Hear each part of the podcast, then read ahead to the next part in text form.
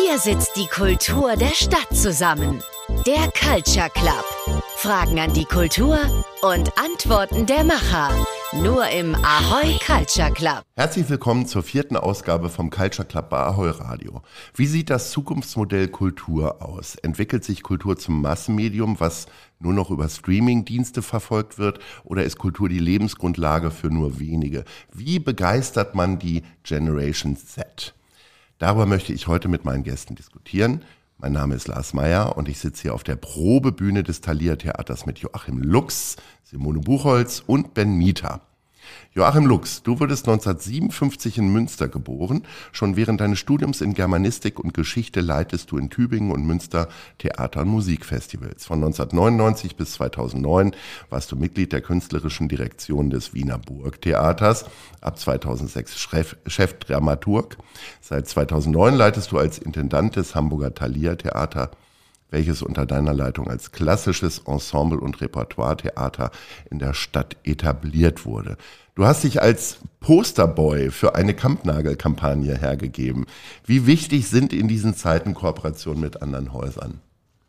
Ja, super wichtig, aber nicht nur in diesen Zeiten, sondern sie sind überhaupt wichtig. Also ähm, ich bin so ein bisschen der Kooperationsweltmeister, weil ich glaube einfach, dass wenn wir zu zweit sind, sind wir mehr als zwei und alleine weniger. Also und in dem Sinne ist das mit Kampnagel keine Ausnahme. Wir kooperieren auch mit der Elbphilharmonie und wir werden auch mit der Staatsoper kooperieren. Also äh, Kooperation ist, äh, ist wahnsinnig wichtig, weil man Kräfte bündeln muss. Also jetzt gerade in dieser Zeit, aber auch grundsätzlich. Also dieses Denken, jeder macht seinen Sandkasten und sein Förmchen, Backe, Backe, Kuchen, das ist, glaube ich, vorbei. Simone Buchholz, du wurdest 1972 in Hanau geboren. An der Henry-Nannen-Schule bist du zur Journalistin ausgebildet worden. Seit 2008 schreibst du Kriminalromane. Dein Debütroman Revolverherz untermauert deine Liebe zu Hamburg. Du hast unter anderem den Stuttgarter Krimipreis, den Crime Cologne Award und den Deutschen Krimipreis gewonnen. Dein neues Buch Unsterblich sind nur die anderen ist seit kurzem auf dem Markt. Gerade reist du richtig viel rum und stellst deinen neuen Roman vor. Wie wichtig sind denn diese Lesereisen für dich? Mm, die Lesereisen sind natürlich wichtig, um mit den LeserInnen ins Gespräch zu kommen, ähm, aber auch um mir immer wieder das da draußen anzuschauen, was ich, während ich alleine an meinem Schreibtisch sitze und schreibe, nicht mitkriege. Also einfach mit im Zug zu sitzen, durchs Land zu fahren, zu sehen, wie die verschiedenen Städte und Orte sich entwickeln. Ähm, es gibt zum Beispiel, ich war neulich, es war, war ganz interessant, ich war ähm, in Würzburg, wo ich studiert habe und war seit glaube ich, zehn Jahren nicht mehr in der Stadt und kam am Bahnhof an und hatte das Gefühl, wow, hier hat sich seit, eigentlich seit den 90ern nichts verändert. Ähm, einen Tag später war ich in Halle, komme am Bahnhof an und war vor zwei Monaten das letzte Mal da und dachte, wow, die Stadt hat sich schon wieder komplett verändert. Also es ist auch immer so ein bisschen eine Bestandsaufnahme dessen, ähm, was in unserem Land passiert. Und äh, gleichzeitig ist es natürlich schön mit, mit etwas, was man über ähm, lange Zeit alleine gemacht hat, dann einfach mal so rauszugehen. Lohnt sich da schon eigentlich eine Bahncard 100, was ich ja ein sehr erstrebenswertes Ding finde? Ähm, ganz so viel reise ich nicht, weil ich auch Mutter eines 14-jährigen Sohnes bin. Deshalb ähm, äh, kann ich nicht so viel reisen wie manche anderen AutorInnen, die ähm, keine Kinder haben oder schon erwachsene Kinder. Und insofern wird es sich für mich nicht lohnen, aber ähm, eine Bahncard erster Klasse lohnt sich ja, weil dann kann man im Zug arbeiten. Ben Mieter, du wurdest 1987 in Hamburg geboren. Du bist der Enkel von Carsten Janke, einem der größten deutschen Konzertveranstalter. Nachdem du während deines Studiums mit Digger Events deine eigene Firma etabliert hast, bist du seit 2014 in der Geschäftsführung der Carsten Janke Konzertdirektion tätig. Ihr veranstaltet knapp 1500 Events im Jahr und seid der größte unabhängige Promoter in Deutschland. In diesem Jahr feiert ihr 60-jähriges Bestehen. Seid ihr denn auch in Feierstimmung?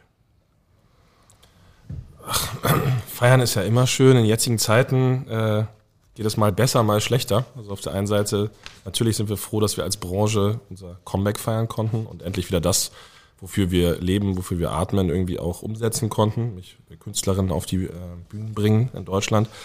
Aber natürlich die Gesamtsituation der, ich würde nicht nur sagen der Musikwirtschaft, sondern auch der Kulturbranche als Ganzes lässt einen natürlich hier und da auch ähm, mehr als einmal überlegen, ob es gerade wirklich die richtige Zeit ist zum Feiern. Und das ähm, ja, ist so ein kleiner Wehmutstropfen im Ganzen, würde ich sagen. Und wie sah das Ergebnis jetzt aus? Habt ihr irgendwie eine große Jubiläumsaktion gemacht? Preise wie vor vielen Jahren oder äh, also vor 60 Jahren oder nur mit Aber den Mitarbeitern? Wenn ich mir die alten Geschichten von Carsten anhöre, wo irgendwie dann ein ganzer Jazz-Band-Battle mit 1,50 Euro oder 1 Mark 50 damals war es, äh, besoldet wurde, da äh, kommen wir preislich nicht mehr ganz hin. Aber ähm, wir haben natürlich trotzdem versucht, irgendwie unseren Kundinnen ein interessantes Programm dieses Jahr auf die Bühnen zu stellen. Ähm, ich habe gerade eben schon so eine Rabattaktion angesprochen, äh, Joachim. Ihr macht das ja auch. So habt ihr alle 30.000 Besucher, die seit Beginn der Pandemie das Thalia Theater nicht mehr besucht hätten, gezielt angeschrieben und diesen das Angebot gemacht, im November für den Preis einer Eintrittskarte zu zwei zu kommen. Hat die Aktion gewirkt? Ja, unglaublich. Ja? Unglaublich. Es ist wirklich offenbar so, die Leute haben zwar Lust, aber sie sitzen zu Hause rum und sie brauchen irgendwie einen Anstoß. Und wenn wir kommen und sagen, hör mal, du warst doch vor der Pandemie, warst du doch regelmäßiger Gast, hast du nicht mal Lust wiederzukommen? Dann sagen die, ja, wieso eigentlich nicht? Und dann sind sie auch schon da. Es war wahnsinnig erfolgreich. Aber äh, lag das halt auch an der Halbierung des Preises? Ja, natürlich. Also das ist ein äh, Sonderangebot. Aber gleichzeitig werben wir in unserem Leporello, habe ich hingeschrieben, alles wird teurer, nur wir nicht. Was auch so ist. Also indirekt werden wir dadurch äh, billiger, ja. Also wo man äh, früher, keine Ahnung, so und so viel Pfund Tomaten für eine Karte hätte äh, nehmen müssen, muss man jetzt weniger Tomaten bezahlen. Wir sind billiger geworden, vergleichsweise. Aber ist natürlich äh, eine Situation, in der ihr seid, da kann man das machen. Als Ja, wir sind subventioniert. ist es natürlich total schwierig. Äh, Wie sieht's denn da mit der Solidarität gegenüber den anderen Theatern aus? Gegenüber den Privaten, oder? Ja. Ja, worin soll die bestehen? Also ich meine, wir, äh, das ist ja, es ist natürlich auch ein bisschen eine Philosophie, also dass ich glaube, dass, äh, also wenn jetzt alles zehn Prozent teurer wird, ähm, dann glaube ich nicht, dass das ökonomisch unbedingt äh, erfolgreicher ist. Also es gibt eine große amerikanische Kette, wie heißt die, Walmart, glaube ich, also einer der Big, Big, Big Player. Und die ähm, haben die Preise sogar gesenkt. Ähm, und zwar nicht aus sozialer Fürsorge heraus, sondern weil sie glauben, dass wenn wir die Preise senken, dann haben wir mehr Umsatz und wenn wir mehr Umsatz haben, dann haben wir äh, einen höheren Gewinn. Also die haben genau die gegenteiligen Konsequenzen daraus gezogen. Ben, ist das für euch, äh, wäre das eine Idee für euch? Also zwei Konzertkarten zum Preis von einer? Das ist immer ein bisschen schwierig, weil zum einen hat natürlich so, so Rabattaktionen haben immer auch so ein bisschen den Stempel Dinge verramschen oder Dinge unter Wert verkaufen. Deswegen ist es immer sehr, ein sehr schmales Grad, um zu gucken, wo ist ein Rabatt vielleicht wirklich ein Stimulus, wie auch gerade gehört, dass die Leute mehr kaufen und wo wertet man vielleicht den, den Künstler, die Künstlerin ab, wo wertet man das Produkt ab. Deswegen ist das so ein bisschen schwierig und gleichzeitig haben wir natürlich gerade als äh, privatwirtschaftliche Träger der Ver Musikwirtschaft massiv mit der Kostensteigerung zu kämpfen. Also wir, wir blicken auf 30 bis 40 Prozent Kostensteigerung und müssen die irgendwo umlegen. Also wenn man es rein betriebswirtschaftlich betrachtet, müssten wir die Preise um 30 bis 40 Prozent erhöhen. Dass das natürlich am Markt nicht umsetzbar ist, ist vollkommen klar.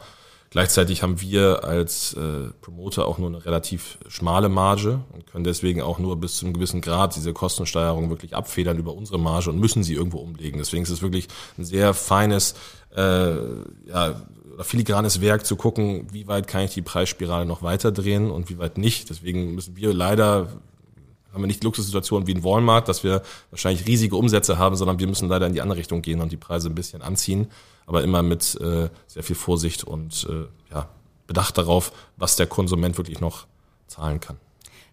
Darf ich darauf was sagen, als die am, am Ende der Kette?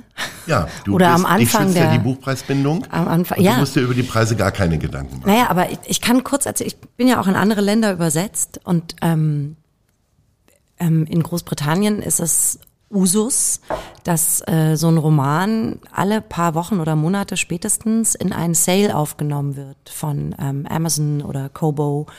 Und ähm, ich soll dann immer auf Social Media diese Sales promoten. Und ich habe irgendwann zu meiner ähm, britischen Verlegerin gesagt, tut mir leid, ich, ich kann das nicht.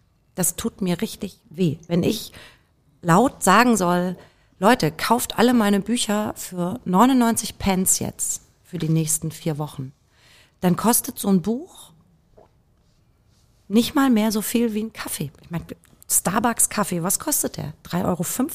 Ja, to go. 4,50 Euro, keine Ahnung. Und ich soll den Leuten raten, meine Arbeit für unter einem Pfund zu kaufen. Das ist demütigend. Ähm, das ist wirklich, das, das, das fühlt sich schrecklich an, weil niemand von uns, die Literatur produzieren oder Musik oder Theater, wird reich damit. Ja, es sei denn, du bist ganz oben an in der Nahrungskette. Der große Teil kann nicht mal davon leben. Ich kann davon leben, aber es ist trotzdem, es ist wahr, ich arbeite rund um die Uhr, um von meiner Kunst leben zu können. Und ähm, wenn ich dann mit Rabattaktionen hausieren gehen soll, das ist wirklich, das, das, das, da, da muss ich echt schlucken. Weil das, weiß ich nicht. Von Diamantenhändlern würde es niemand erwarten, dass sie das tun. genau. Ähm, trotzdem ist es dem Buch ja nie so ergangen wie der CD oder der DVD. Warum seid ihr so streaming-sicher? Also klar, es gibt ja Bücher. Ich weiß nicht, erscheinen deine Bücher auch mhm. als Hörbuch? Ja. Aber sie sind ja kein Konkurrenz, sondern sie sind ja ein Additiv dazu. Mhm. Ja, also was, was mit der, mit der Musikwirtschaft passiert ist, ist, ist schrecklich. Ich kenne ganz viele äh, MusikerInnen, die nicht mehr von ihren Alben leben können. Die meisten können es nicht, sondern die müssen halt auf Tour gehen um leben zu können. Die leben vom Merchandising und all dem. Und das ähm, war natürlich in der Pandemie echt hart. Also die haben alle ihre, Autos, ihre ähm, Altersvorsorge aufgegessen, literally. Ähm, ich glaube, dass literarische Erzählen, Bücher, ähm, haben deshalb, natürlich haben wir einfach diesen Luxus der Buchpreisbindung, ja. Und die Tatsache, dass trotz allem immer noch gelesen wird, auch wenn ähm, unsere Aufmerksamkeitsspannen runtergegangen sind und es für uns, wir merken das ja alle, wie schwierig das ist, sich noch auf Bücher zu konzentrieren, ist es vielleicht die Art der, der, der Kunst oder die Art des Erzählens, ähm, die der Kern war. Also die Kulturfähigkeit des Menschen, ähm, sich Dinge vorzustellen, Erzählungen aufzunehmen und damit die eigenen Geschichten, die eigene Geschichte in eine Art ähm, Vorstellung von Zukunft zu gießen. Das war nun mal das Erzählen. Also man saß früher, man saß am Lagerfeuer, irgendjemand ist aufgestanden und hat angefangen zu erzählen von dem, was der Gruppe gerade widerfährt. Ja. Und vielleicht sind wir da noch so ein bisschen geschützt, weil das der, ja, die, der Kern dieser, dieser Erzählkultur ist, dieses, ähm, dieser überhaupt dieser dieser Entwicklung, die die Menschen da irgendwann gemacht haben. Lasst uns einander erzählen von dem, was passiert. Und ich hoffe natürlich, dass ähm, dass das nicht vorbeigeht. Und äh, ich habe aber gar nichts dagegen, wenn das Erzählen in andere Formen gegossen wird. Also ähm, Theater, Musik, bildende Kunst, ähm, Streaming, Fernsehserien, das alles erzählen. Und ich glaube nicht, dass wir uns gegenseitig wegbeißen müssen, sondern das, was Joachim Lux vorhin gesagt hat. Es geht nicht nur um Kooperation, es geht auch um Kollaboration zwischen KünstlerInnen und den unterschiedlichen Disziplinen. Das, glaube ich, ist ganz, ganz wichtig, wenn wir überleben wollen. Wie sieht denn die Kooperationsbereitschaft im Musikbereich aus? Also ich sag mal, Spotify hat den Markt ja nicht nur verändert, sondern eigentlich komplett zerstört, was äh, zumindest das Anhören von Musikproduktionen und damit dann Geldverdienen äh, angeht. Ist das eigentlich am Ende sogar ein großes Glück für euch? Spotify und Co. Auch da, glaube ich, kann man geteilter Meinung sein. Also zum einen hat es natürlich einen Vorteil, weil viele viel Musik ist viel schneller verfügbar und auch als Newcomer hat man inzwischen die Möglichkeit, viel schneller eine große Zielgruppe zu erreichen oder sich aufzubauen weil man eben nur seinen neuen Song oder sein Album ins Internet hochladen muss und von da, wenn es gut ist, läuft es im Optimalfall, ähm, verbreitet es sich von selber. Das ist natürlich deutlich einfacher als die Eintrittsbarrieren, die man vielleicht noch in den 90ern hatte, mit, wo der Markt von Major-Labels dominiert wurde und man dann irgendwo sich einem A&R anbiedern musste und vielleicht dann irgendwann zum Star gemacht wurde. Ähm, deswegen ist natürlich Spotify als äh, Kanal oder als, als äh, ja, vertreibendes Medium auf jeden Fall Segen. Gleichzeitig für uns als Live-Branche macht es keinen wirklichen Unterschied. So. Also wir sind seitdem die, die CDs quasi nicht mehr das prägende Medium waren, sind wir eigentlich konstant mehr und mehr in der Wertschöpfungskette aufgestiegen und sind jetzt eigentlich auch, wie wir es gerade schon gehört haben, eigentlich für die Künstler die Haupteinnahmequelle. Und früher war es so, man hat ein Album veröffentlicht oder eine CD veröffentlicht, um Ähm, hat dann ergänzend als Promotool quasi dazu eine Live-Tournee gespielt. Inzwischen ist es so, man spielt eine Live-Tournee und ergänzend dazu macht man ein Album, was man dann vielleicht auf der Live-Tournee noch am Merch verkaufen kann und so weiter. Insofern haben sich da die Paradigmen schon so ein bisschen äh, verschoben. Ich glaube, wenn jetzt hier ein Vertreter der Major Labels sitzen würde, würde er das wahrscheinlich anders sehen. Aber ich glaube, wenn man die absoluten Zahlen äh, sich anguckt, dann sind die Einnahmen aller Künstlerinnen da draußen deutlich höher aus dem Live-Bereich als aus dem Tonträger oder aus dem Streaming-Bereich. Euch gibt's jetzt 60 äh, Jahre. Wie sehr hat sich denn euer Geschäftsmodell geändert? Eigentlich ja gar nicht. Ne? Ihr baut eine Bühne auf, lasst Musikerinnen äh, spielen und nehmt Eintritt dafür. Wenn es denn so einfach wäre. Also ich glaube, der Kern hat sich nicht verändert, das stimmt. Es geht immer noch darum, wir sind dafür da, Künstlerinnen auf die Bühnen zu bringen und den, den Rücken frei zu halten mit allem, was es drumherum braucht, damit sie sich voll und ganz auf ihre Kunst konzentrieren können. Aber unser Geschäft ist natürlich unfassbar viel schnelllebiger geworden. So, ich bin immer noch erstaunt, wenn ich mir teilweise die Anekdoten von Carsten aus den 60ern, 70ern anhöre, wie das damals ging. Es ist heute unvorstellbar. Damals gab es ein Festnetztelefon und das war's. Und mit dem wurde dann irgendwie eine Show oder auch wurden auch große Konzerte vorbereitet. Das wäre heute natürlich undenkbar. Also heute mit äh, Handys und WhatsApp und E-Mails und äh, ständiger Erreichbarkeit äh, hat sich unser Geschäft natürlich schon deutlich gewandelt, wenn auch der Kern der gleiche bleibt natürlich. Wie sehr wurde dem äh, das Talier denn einem Wandel unterzogen, seitdem du 2009 da bist? Wie was hast du vorgefunden, als du angekommen bist und wie ist es jetzt? Also der Wandel bezieht sich auf mehrere Bereiche. Also ein Bereich ist, dass äh, ich das Theater ja wirklich äh, sehr, also sehr, sehr kräftig internationalisiert habe. Das heißt, wir machen, äh, wir, wir gastieren mit unseren Produktionen auf der ganzen Welt. Ähm, also Australien, China, Russland, solange das ging, ähm, Avignon, Wien, Paris und so weiter. Also das ist eine äh, starke Veränderung. Eine zweite, die da ist auch, dass ich sehr viele internationale Regisseure eingeladen habe. Und eine dritte, konnte man gerade hier, wir sitzen in der Gaustraße, gestern sehen, ähm, dass wir auch internationale Ensembles auf der Bühne haben. Das heißt, auf der Bühne wird völlig selbstverständlich jetzt in dem Fall Russisch und Ukrainisch äh, gesprochen. Und äh, wir haben mittlerweile Tricks, dass man nicht sagt, ach ja, ich glaube, da gehe ich dann nicht hin, weil äh, ich verstehe das ja nicht, sondern und dann muss ich da immer diese blöden Obertitel lesen. Nein, wir integrieren das in die Spielweise, so dass es das Sprachproblem dann trotzdem nicht gibt. Also diese Internationalisierung ist, eine enorme, äh, ist eine enorme Veränderung, inklusive der Festivals, die ich dafür begründet habe innerhalb des Repertoirebetriebs. Und das Zweite ist natürlich der ganze Bereich, der, der, der betrifft nicht das Genre selber. Das Genre ist, wie Brunne vorhin erzählt hat, ist Erzählen, fertig. Wir erzählen Geschichten, Ende aus, das ist alles. Und da glaube ich auch fest dran, da können äh, äh fünf Millionen Pandemien kommen die Sehnsucht des Menschen zu erzählen oder erzählt zu bekommen, in welchem Medium auch immer, die wird nie aufhören. Also insofern ist mir überhaupt nicht bange äh, um äh, Kultur. Ist also Theater speziell krisensicher?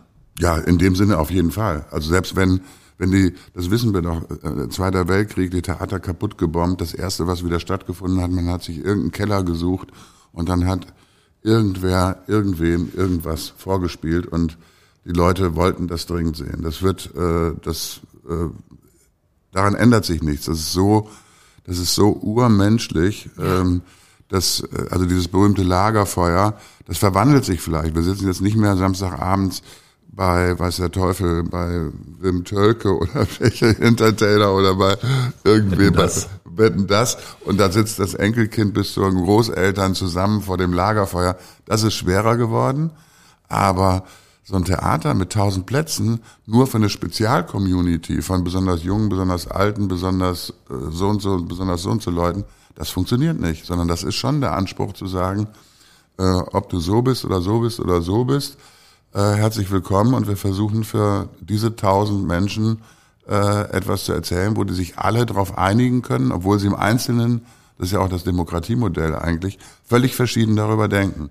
Was ich dynamisch geändert hat im, im Umgang, sind natürlich sämtliche äh, Marketing- und PR-Instrumente, also wo wir äh, Customer Relations Management, äh, äh, Newsletter, Social Media und so weiter, da ist ja fast äh, die Funktion der der tradierten, also der, der, der, der, Zeitung, äh, zum, der Tageszeitung, ich will nicht sagen, dass sie nicht wichtig, dass sie nicht mehr wichtig sind, aber die Bedeutung hat stark abgenommen in der Akquise von Publikum, sondern wir machen das im Grunde genommen weitestgehend selber äh, über die genannten äh, Instrumente. Da hat sich also auch äh, sehr, sehr viel geändert. Da sind wir auch richtig modern, ja, weil Theater ist ja was völlig altmodisches hier, so ein blöder Holzboden und dann turnen da ein paar Leute rum und machen irgendwas. Ist ja komplett altmodisch, aber sozusagen Backstage im Umgang damit äh, sind wir ähm, 21. Jahrhundert, kann man schon so sagen. Ich finde aber auch tatsächlich, was so faszinierend ist an Kultur, dadurch, dass sie eben dieses zutiefst Menschliche ist, also das, was uns vom Tier unterscheidet, hat sie auch die zutiefst menschliche Fähigkeit der ganz schnellen Anpassung. So, ja, Kultur, flexibel zu sein. Ne? Kultur ne? ist genau der Mensch. Wir wären nicht mehr da, wenn wir nicht so anpassungsfähig wären, ja, als Menschheit. So und so so, das kann eben auch die Kultur, weil das sich gegenseitig so bedingt. Also ganz praktisch, wenn man sieht, in den Kellern in der Ukraine, sofort holen welche die Instrumente raus. Ja, die es Gitarre ist sofort da und wird, wird es Geschichten ist sofort erzählt. Da gelesen. Ja. Ähm, Social Media, das, das Internationalisierte, die Gleichzeitigkeit der Ereignisse. Ähm, ich finde auf Twitter Literatur in 280 Zeichen. Die findet da statt. Und das finde ich immer das Faszinierende zu sehen, wie in diesem rasanten Wandel, den wir gerade erleben, äh, gerade die Kultur natürlich immer erst kurz äh, schockiert ist, weil sie vielleicht auf diesen dieser langen Geschichte steht, diesen Holzbrettern, die wir hier haben, was aber ja auch sofort, es ist ein tolles Geräusch. Ne? Man denkt, ah geil, es passiert was. Es wird etwas erzählt, weil dieses Geräusch da ist. Und kurz Schock und dann bewegt sich die Kultur wahnsinnig schnell. Und mit jedem Wandel findet sie neue Ausdrucksformen und neue, neue Möglichkeiten, ähm, sich zu zeigen und den anderen zu erzählen. Und das finde ich faszinierend. Und deshalb glaube ich an die Widerstandskraft der Kultur zutiefst. Ja, glaube ich auch. Also deswegen dieses, äh, also es, wir jammern einerseits mit Recht, weil die Pandemie und alles, was da drumherum ist, hat wirklich ähm, viele auch existenziell ja bedroht. Das wollen wir ja nicht wegdiskutieren. Und ich glaube gleichzeitig trotzdem genauso daran, dass die Kultur eine, eine Zukunft hat die vielleicht anders aussieht, genau. anders als wir, die wir hier sitzen, das jetzt gerade so denken. Das können wir uns nicht erfinden, aber die wird es immer weiter, die wird es geben. Genau, es wird passieren, wir werden das machen. Also ja. da ist so ein Glutkern ja. irgendwo, der, der, aus dem immer wieder was entsteht. Und, und vielleicht ist es auch okay, mal auf die Fresse zu kriegen zwischendrin, damit sich da wieder was bewegt und damit sich das, das verändert. Weil nichts ist schlimmer als eine, ähm, eine Kultur, die stehen bleibt. Joachim Lux hat gerade die Bedeutung des Eigenmarketings äh, hervorgehoben. Wie ist das denn bei euch? Also es wird ja jetzt verschwinden Zeitungen vom Markt, beziehungsweise die Umfänge werden weniger. Es geht auch zulasten der Kulturberichterstattung an manchen Stellen. Äh, was macht ihr denn dagegen, dass es äh, immer weniger neutrale Berichterstattung gibt? Ja, bei uns gab es natürlich eine starke Verlagerung ins Internet, ins Social-Media-Bereich, wo es inzwischen extrem wichtig ist, dass man sowohl sich selber als Marke, was wir als Promoter ja eigentlich ungerne machen, weil wir ja die sind, die im Dunkeln, im Backstage eigentlich agieren und gar nicht in den Vordergrund wollen. So, wir sind Dienstleister für die Künstlerin und nicht Künstler selber.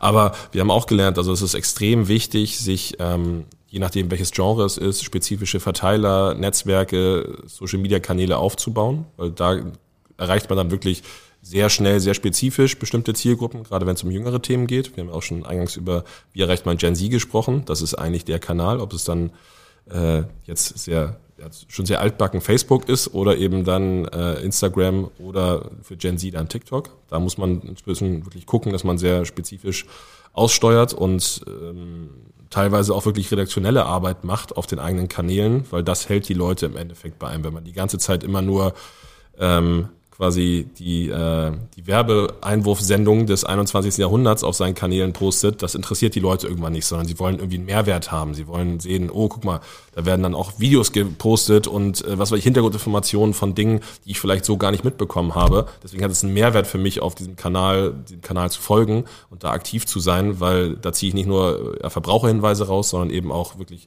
ja, Hintergrundinformationen. Das ist zum einen sehr wichtig. Andererseits ist es natürlich so, dass wir auch gerade wenn es um Themen geht, die vielleicht die älteren Generationen anspricht, dass wir immer noch auf die klassische Werbung und auf das klassische Marketing und auch auf die redaktionelle Berichterstattung definitiv angewiesen sind. Und ich finde es auch immer noch spannend zu sehen, wir haben Konzerte veranstaltet, wie wird es denn rezipiert im Endeffekt? Was schreibt die Mopo, was schreibt das Abendblatt und so weiter? Das ist äh, wirklich eine Schande, dass da die Kulturredaktionen immer kleiner werden, weil ich finde es total wichtig, dass da auch, ähm, auch wenn man nicht Teil eines Konzerts oder einer Kulturaufführung oder ähnlichem sein konnte, dass man trotzdem den Leuten mitteilt, wie es denn war und wie das Interesse weiter an Kultur als Ganzes oder als Ganzem ähm, aufrechterhält. Ja, das kann ich nur unterstützen, weil es ist ja so, wenn ich äh, eine Tageszeitung durchblätter, sagen wir das Abendblatt, und ich interessiere mich angenommen nur für Sport, der Rest ist mir völlig wurscht, dann blätter ich doch, weil sonst würde ich, brauche ich ja das Abendblatt nicht abonnieren, trotzdem diese 22 Seiten durch, bis ich bei meinem Sport angekommen bin. Und ob ich will oder nicht, kriege ich dann was mit über ähm, äh, wie es ist, in der Ukraine jetzt zu überleben oder was da, wo Carsten Janke gerade ein Konzert gemacht hat oder was mit dem Theater oder eine Buchrezension und so weiter. Also dieser Generalismus.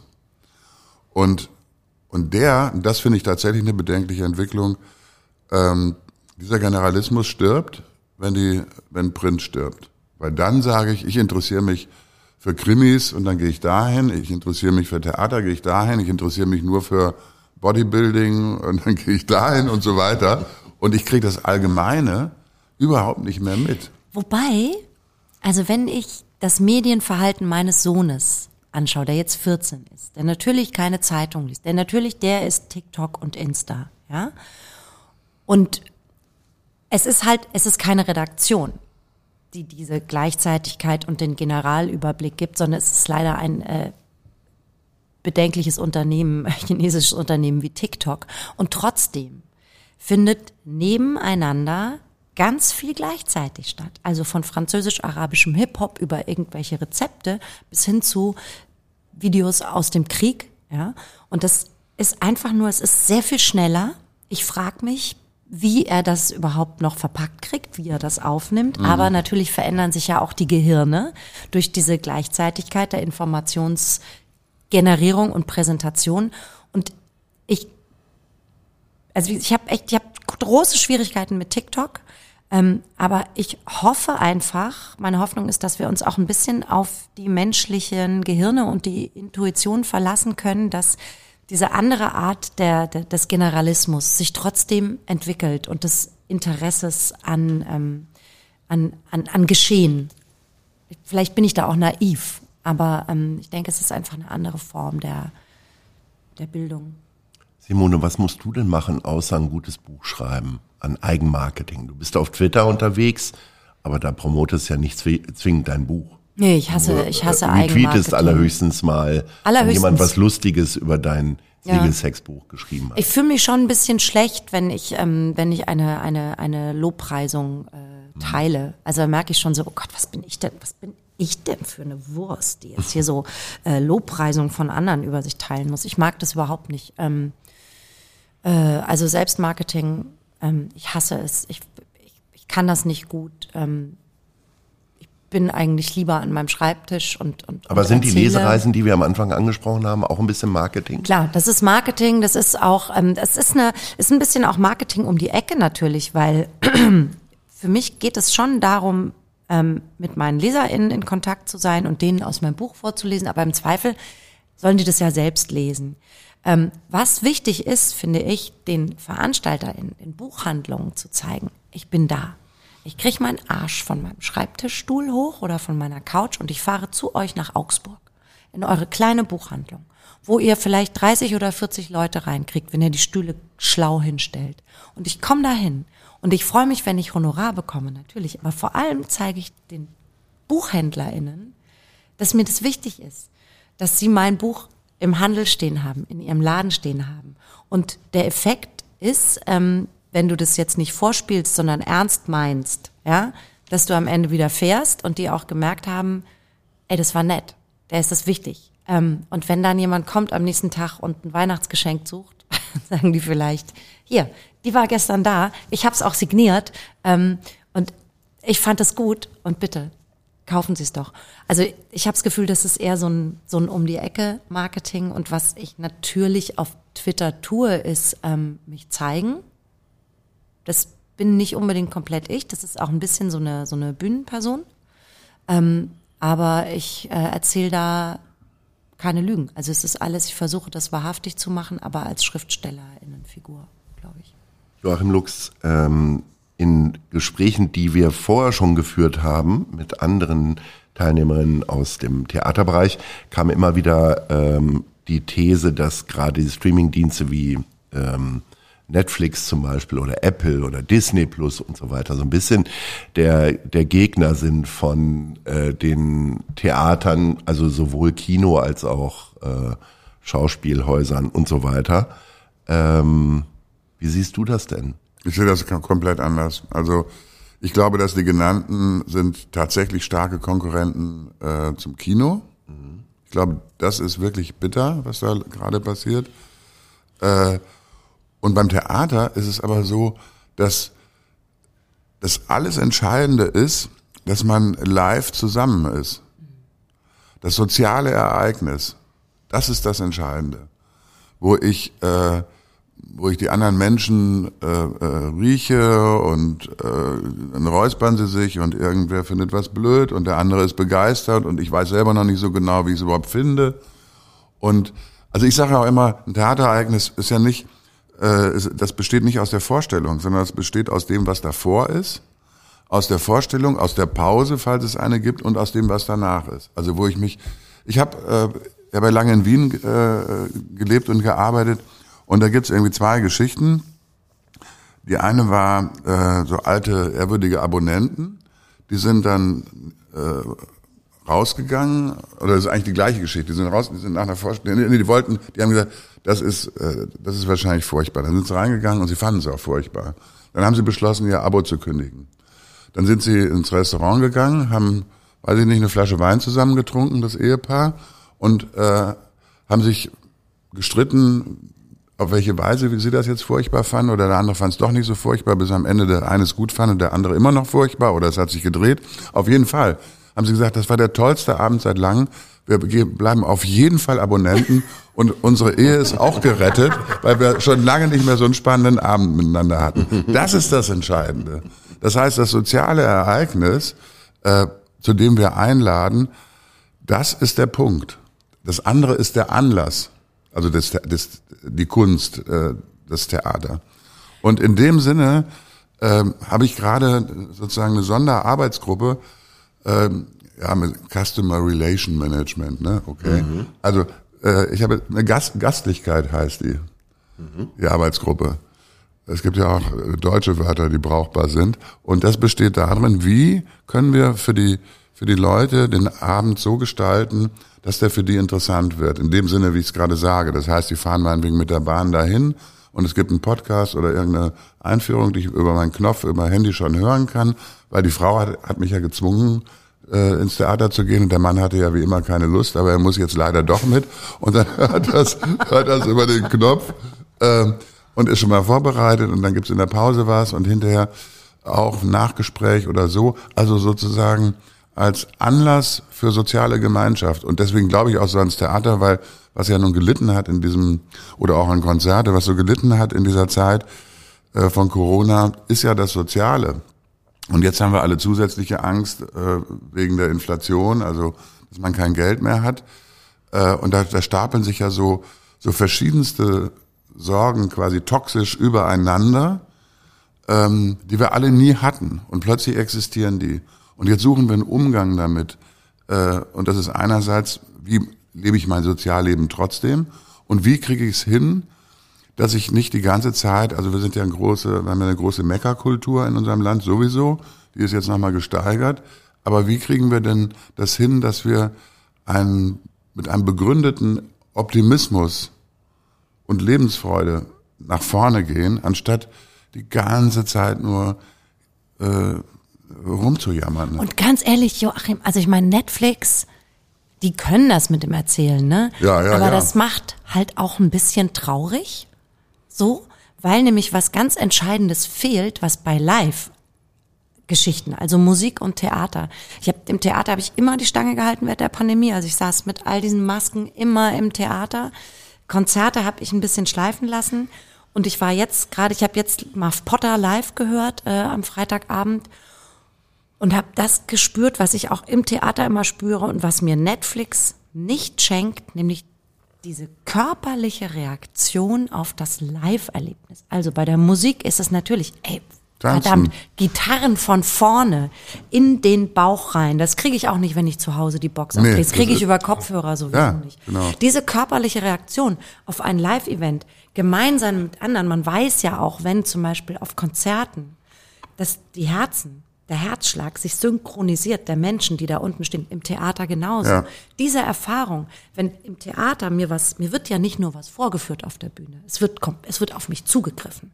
Also ich habe körperliche Reaktionen und ich glaube, ich bin nicht die Einzige. Wenn da vorne was passiert, wenn mir da Fragen gestellt werden, wenn ich da Ohrfeigen bekomme und das haben alle anderen auch. Und das ist durch nichts, durch absolut nichts zu ersetzen. Und wie gesagt, Netflix macht nach einer Weile, so wie Fernsehen, echt traurig, weil das guckt einfach nur in dich rein und du hast keine Möglichkeit, darauf zu reagieren. Das ist wahnsinnig einsam.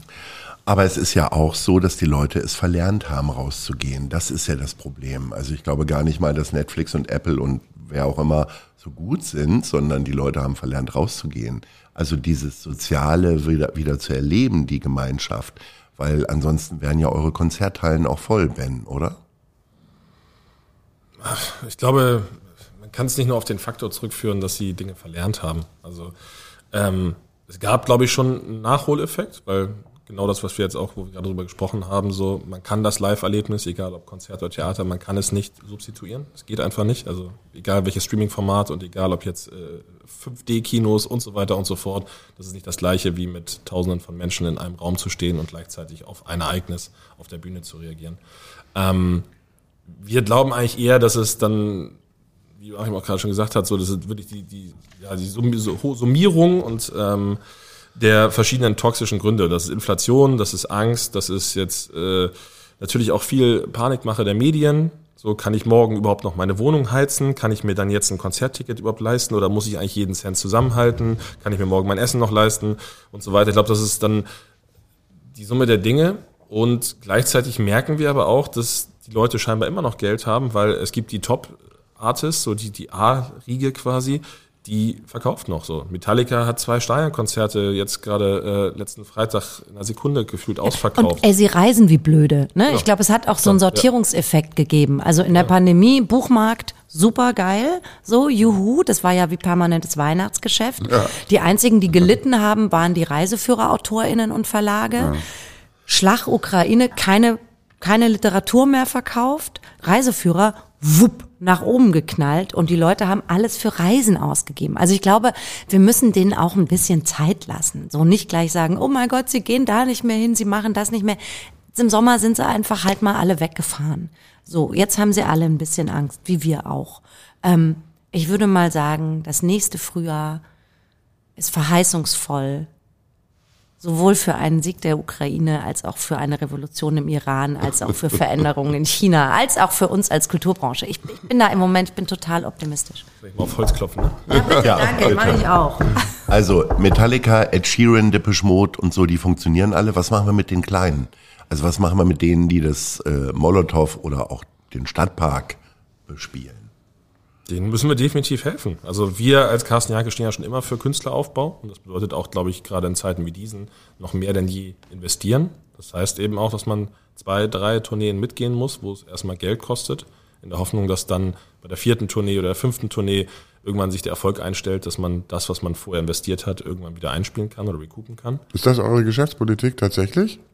Ist ein Teil der Geschäftspolitik. Natürlich, wir Okay. müssen große Künstler machen, um das querfinanzieren zu können, aber Genau, die ziehen dann die anderen mit, ne? Exakt, aber Genau, das ist schon ja. immer gewesen. Also ich glaube, nur sich äh, auf große Künstler, die fallen ja nicht von Baum, vom Baum, sondern die äh, entwickeln sich ja auch. Aber ihr, das heißt, ihr macht Quersubventionierung auch. Müssen wir zwangsläufig. Wir müssen zwangsläufig auch äh, Newcomer und Talentaufbau machen. Machen die Verlage genauso. Ja, ja, also ja, im, im Buchmarkt ist es ja. genau das Gleiche. Aber ich hätte in der Musikbranche hätte ich das nicht gedacht. Dass die so sind? Ja, finde ich super. Hilft ja nicht. Also, genau. Bei uns ist es auch so, wenn man pickt sich zehn Talente raus und wenn davon zwei, drei dann wirklich fliegen, dann äh, hat man schon eine gute Quote. Aber das ist Teil des Geschäftsmodells. Weil sonst irgendwann wirst du ja auch lazy und sitzt dann einfach noch da und äh, die großen Künstler fliegen dir jetzt nicht einfach nur zu, wie, keine Ahnung, die Tauben im Mund irgendwie. In dieser einen Sage, ich habe den Namen vergessen. Ähm, sondern klar, dafür muss man was tun. Du musst aktuell bleiben, du musst am Markt bleiben, du musst recherchieren, du musst irgendwie up to date bleiben und gucken, was es für neue Strömungen und Entwicklungen gibt. So, das ist äh, ganz klar Teil unserer DNA und auch unseres, äh, unserer Jobbeschreibung quasi. Ja, macht ja auch Spaß, oder? Also alles Absolut. andere wäre total Absolut. öde. Ja. Also kommt mal ein bisschen darauf an, welcher Musikstil gerade on vogue ist und was man damit anfangen kann. So, wenn man sich jetzt den 50. Country Act anhören muss und äh, eine Aversion gegen Banjo hat, dann ist das so ein bisschen schwierig. Aber ähm, ähm, grundsätzlich ist es total, total Spaß. Und ich sehe es ja zum Beispiel auch an Carsten, der ist jetzt 85 gerade geworden. Wenn ich andere 85-Jährige 80-Jährige dagegen halte, so dann ist das ein Weltenunterschied. Ich glaube, so Musik und Kultur und sich ständig mit Neuem beschäftigen, das hält dich auch jung. Joachim Lux hat gerade von Abonnenten eine Geschichte erzählt. Warum gibt es eigentlich keine Abonnements bei Konzerten? weil das der ähm, edlen E-Musik vorgehalten ist. Wir, wir sind ja nicht würdig, Abonnements aufzusetzen. Ähm, nee, ich glaube, das ist Aber so ein, so ein Metal-Abo oder ein Country-Abo oder ein Hip-Hop-Abo, das wäre doch was. von der Idee her auf jeden Fall. Ich glaube, die Umsetzung hier und da macht es dann so ein bisschen schwierig, weil ähm, wir ja nicht wie zum Beispiel dann in der E-Musik auf feste Orchestren zurückgreifen, wo angestellte Musiker immer Summe X kosten. Das heißt, also wir können nicht, äh, ich kann zehn Hip-Hop-Acts machen, aber ich kann nicht sagen, ob die jetzt alle genau das gleiche kosten. Ich glaube, da haben die Kollegen in der E-Musik ähm, ein bisschen mehr Planungssicherheit. Aber klar, es gibt, es gibt ja durchaus auch ähm, Formate und Konzepte, wo das Teil des Ganzen ist. Dass man sagt, wir machen Abo-Reihen oder wir machen Abo-Tickets oder ähnliches. Gerade auch im Festivalsegment gibt es sowas ja. Ähm, muss man vielleicht mehr drauf rumdenken. Vielleicht äh, ist das noch nicht so ein etabliertes Modell. Vielleicht liegt es daran.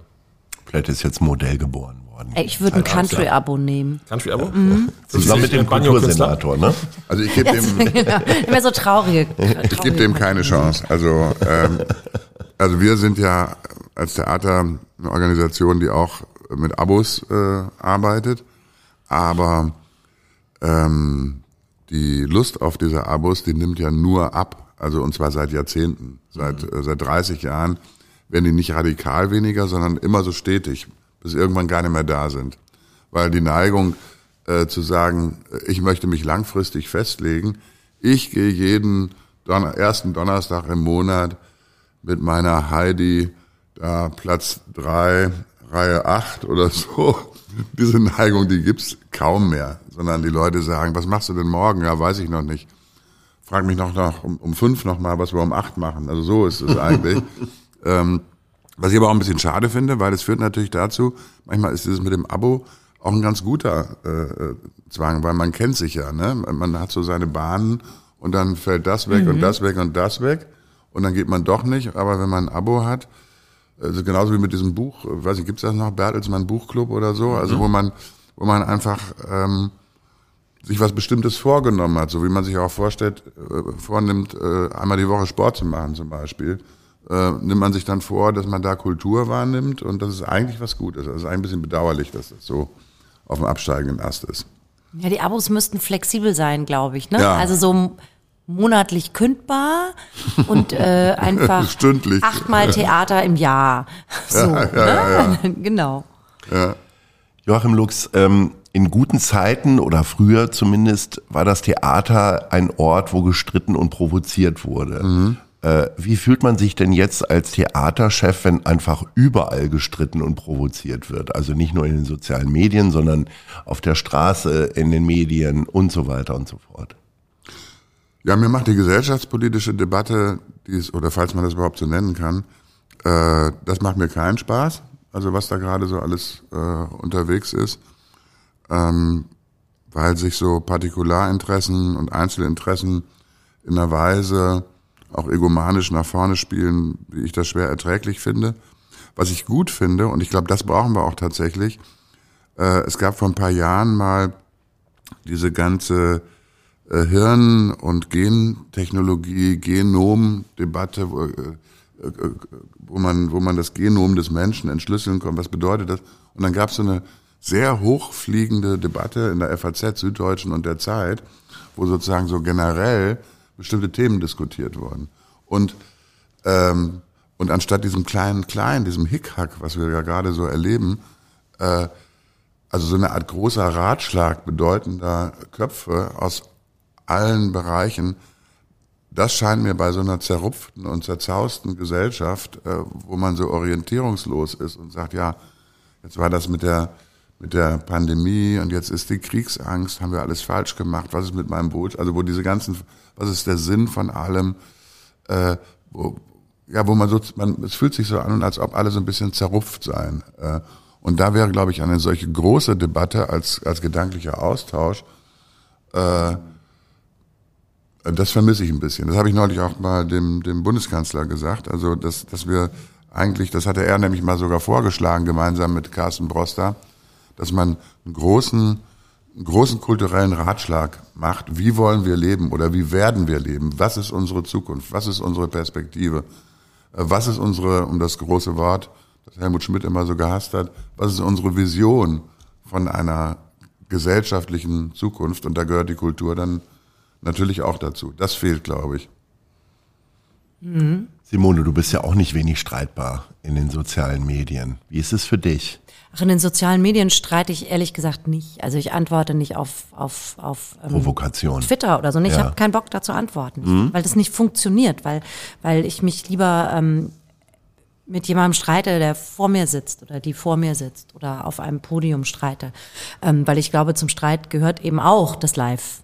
Erlebnis. Also da gehört auch der Tonfall, da gehört das Gesicht, da gehört der Geruch, da gehört auch dazu, sich mal anzufassen oder zu schütteln von mir aus. Ähm, ich sehe das ähnlich wie ähm, Joachim. Ich, ähm, ich habe jetzt noch nicht über so eine große Generaldebatte oder den großen kulturellen Ratschlag nachgedacht. Mich, ähm, aber diese, diese die, die Zerfaserung der oder ich fange noch mal anders an. Streiten gehört zu jeder guten Beziehung, weil daraus entsteht Wärme und Reibung und eine Weiterentwicklung. Und auch wir als Gesellschaft haben ja eigentlich nur Beziehungen zueinander. Ähm, was mich an der Kleinteiligkeit der Debatten und auch der Feuilleton-Debatten nervt oder auch die, die wir untereinander führen, ist, dass sie für mich fast was ähm, Religiöses haben, also was, was eine fehlende Spiritual Spiritualität vielleicht ersetzt für die Leute und dadurch werden sie missionierend. Und ähm, ich als jemand, die sich als autonomes, denkendes Wesen empfindet, und ich glaube, ganz viele Menschen empfinden sich so und KünstlerInnen noch mal mehr als Solitäre. Ich möchte bitte lieber nicht missioniert werden. Von niemandem bitte, danke. So, ich möchte das nicht. Und ähm, ich möchte, dass wir ähm, diese Dialoge, gar nicht mal Debatten, sondern diese Dialoge wieder miteinander führen, nicht übereinander, sondern miteinander und nicht ähm, schon mit der Überzeugung da reingehen, dass ich jetzt die anderen missionieren will. Also überhaupt dieses Wir und die anderen, das bitte einfach mal weg. Also wir wissen alle, was dabei rauskommt, wenn wir und die anderen da steht. Das ist nicht gut. Das ist nicht gut. Wir sind alles autonome Wesen. Und natürlich fügen wir uns zu Gemeinschaften zusammen. Und natürlich gibt es in Streits Gruppenbildungen. Aber ähm, ich würde mir wünschen, dass sehr viel weniger missioniert wird und ähm, sehr viel mehr zugehört wird und auch mal andere Perspektiven eingenommen wird. Auf der Zielgeraden unseres Gesprächs würde ich gerne nochmal über Hamburg sprechen. Äh, ben, wie wichtig und wie gut ist Hamburg zu euch? Als Konzertveranstalter? Hamburg ist auf jeden Fall äh, als Gesamtmarkt ein sehr wichtiger Markt für uns. Also ist, glaube ich, äh, mit, mit Berlin und Köln, glaube ich, so der, der größte Live-Markt. Auch wenn man sich die Streaming-Zahlen bei Spotify anguckt, eigentlich immer der Markt, der am meisten streamt. Ich glaube, es ist auch viel durch die, durch die englische äh, Kolonialisierung bei uns quasi äh, oder Missionierung damals, auch wenn wir gerade gehört haben, dass wir nicht missioniert wurden, aber ich glaube, da ist sehr früh sehr viel ähm, auch Musikinteresse mitgegeben worden, was glaube ich auch für uns als Stadt spricht. Ähm, wir haben natürlich mit Carsten Broster auch einen Kultursenator, der glaube ich auch sehr ähm, sehr darauf bedacht ist, für unsere Branche viel zu tun, sowohl für Live als auch für Theater. Er betont ja mal wieder, dass er äh, Vorsitzender, glaube ich, des Bühnenvereins ist. Ähm, Gleichzeitig äh, merkt man aber auch, dass die Kulturbehörde hier und da an ihre Grenzen stößt und dann andere ähm, äh, ja, Behörden und andere äh, Senatsabteilungen dann doch deutlich relevanter sind, beispielsweise der Sport oder ähnliches. Das haben wir jetzt auch äh, im Zuge der Pandemie des Öfteren gemerkt. Das merken wir, wenn es darum geht, was für, dass es neue Spielstätten oder neue Open-Air-Flächen in der Stadt braucht. Da ähm, geht im Sport sehr viel schneller oder gehen im Sport sehr viel schneller Dinge oder passieren sehr viel schneller Dinge. Ähm, das macht es manchmal hier und da so ein bisschen schwierig. Insofern glaube ich, äh, wenn man dann Zeugnis ausstellen will, ist es eine solide 3, stets bemüht und da ist noch Luft nach oben. Joachim Lux, was muss sich in Hamburg ändern, damit Kultur auch hier weiterhin eine sichere Zukunft hat? Naja, es kommt darauf an, was man unter Kultur jetzt genau versteht. Ich, ich finde, dass jetzt äh, die die, äh, die öffentlichen, also die Theater und auch die Opern, die sind eigentlich in der Pandemie von der Stadt ziemlich gut behandelt worden, das muss man mal sagen. Also wir sind ja auch immer die Branche, die immer gerne ähm, schimpft und meckert auf die böse Kulturpolitik. Das kann man in Hamburg eigentlich, ehrlich gesagt, erstmal nicht so machen. Wir werden sehen, was jetzt passiert. Also Inflation, äh, Erhöhung der Rohstoffpreise, der Personalkosten, also was also das ist ja eine doppelte Schere, die Kosten steigen und die Besucher sind noch nicht wieder so zurückgekommen, wie wir das wollten. Also was passiert da ökonomisch? Aber wenn wir vom Ökonomischen mal absehen, äh, ich glaube, der Kulturauftrag, den es gibt, der ist ein bisschen äh, größer für, für Hamburg, äh, als jetzt nur die Institutionen zu bedienen, sondern äh, wir erleben ja tatsächlich durch die, durch auch durch verschiedene Faktoren äh, die, die Verödung der Innenstädte oder der Innenstadt in Hamburg. Und ähm, das hat Konsequenzen, und zwar massive. Also in der tatsächlichen Verödung dieser ganzen Regionen, in der, im Niedergang von Geschäftszweigen, betrifft aber auch die dann dort immer noch ansässigen Museen, Kirchen oder Theater, die dann plötzlich in einem Umfeld von Wasteland äh, möglicherweise sind.